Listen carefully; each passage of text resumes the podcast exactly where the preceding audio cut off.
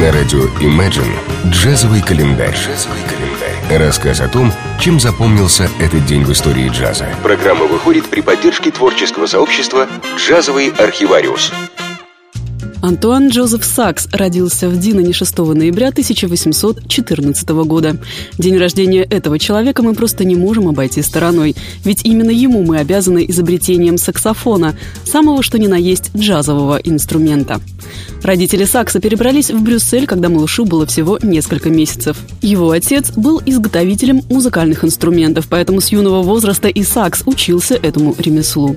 За свою жизнь Адольф Сакс усовершенствовал многие духовые инструменты и создал целую группу инструментов для военных духовых оркестров, так называемые сакс-горны. Он взял кларнет, заменил дерево металлом, приспособил более удобный мундштук и изменил сечение, сделав инструмент расширяющимся к низу, а также снабдил его более прогрессивной гобойной и флейтовой аппликатурой. Патент на саксофон был получен 23 июня 1846 года. Ведущие композиторы Франции восторженно отозвались о новом инструменте. Однако вскоре сакс стал жертвой недобросовестной конкуренции. Другие мастера музыкальных инструментов неоднократно подавали на него в суд, обвиняя в плагиате. В итоге судебные расходы разорили Сакса. Его фирма по производству музыкальных инструментов обанкротилась, и многолетние тяжбы подорвали здоровье. Прожив долгую жизнь, Сакс не дожил до времени появления джаза и умер в бедности в 1894 году во Франции. Он был похоронен на кладбище Монмартр. Джазовый календарь. 6 ноября 1949 года на Кубе в небольшом городке на окраине Гаваны родился один из самых признанных в мире джазовых трубачей, пианист и композитор Артура Сандаваль. Артура начал заниматься музыкой с 13 лет, став участником местной группы. Перебрав множество различных инструментов, он в конечном итоге остановился на трубе. К 16 годам он так хорошо владел инструментом, что стал выступать в составе Кубинского национального оркестра. В то же время он знакомится со своим будущим лучшим другом, известным саксофонистом Пакита де с которым они вместе приобщаются к джазовой музыке. В 1973 году вместе с присоединившимся к ним Чуча Вальдесом они формируют легендарную группу «Ирак Керри. Молодые музыканты довольно быстро сумели заслужить уважение на международном уровне. Особое внимание слушателей привлекал их уникальный сплав латиноамериканских и джазовых ритмов. В 1977 году Сандаваль встретился на Кубе со своим кумиром Дизи Гелеспи, который станет его наставником и другом. Впереди их ждут совместные концерты в Европе и на Кубе, а позже и в коллективе Дизи United Nation Orchestra. В 1981 году Артура покидает коллектив и собирает собственный бенд. Вновь ему удается относительно быстро добиться впечатляющих результатов. Он играл все тот же сплав джаза и латиноамериканской музыки, иногда, в частности по заказу BBC и Ленинградского симфонического оркестра, пробуя свои силы и в классических композициях. В июле 90 -го года, убедившись, что его жене и сыну удалось выехать с Кубы, музыкант решился попросить политического убежища в США и поселился с семьей во Флориде. Через год вышел его первый сольный альбом Flight to Freedom. На сегодняшний день Сандаваль как солист выпустил 9 альбомов. В его послужном списке 19 номинаций и 10 премий Грэмми. Артура Сандаваль обладает уникальным расширенным звуковым диапазоном при игре на трубе, выходящим далеко за пределы классического трубного диапазона.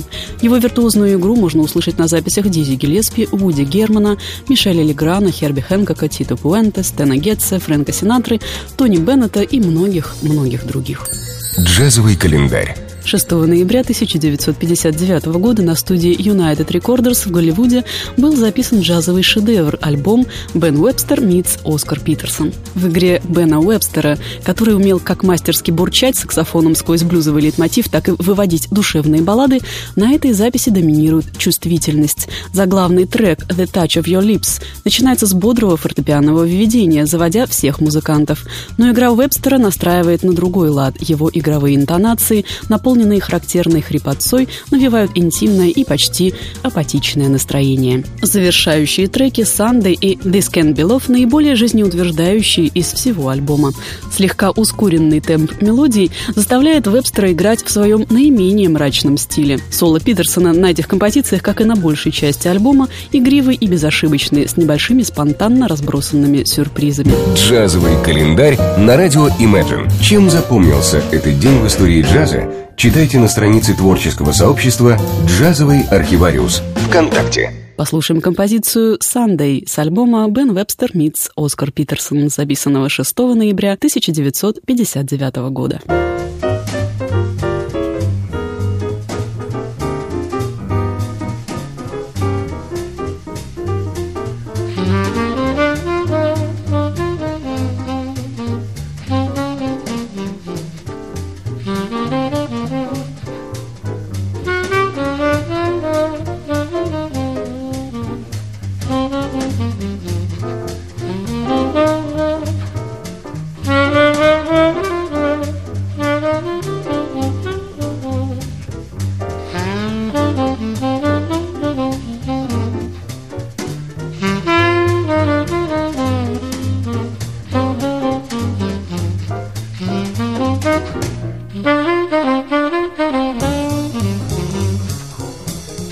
Thank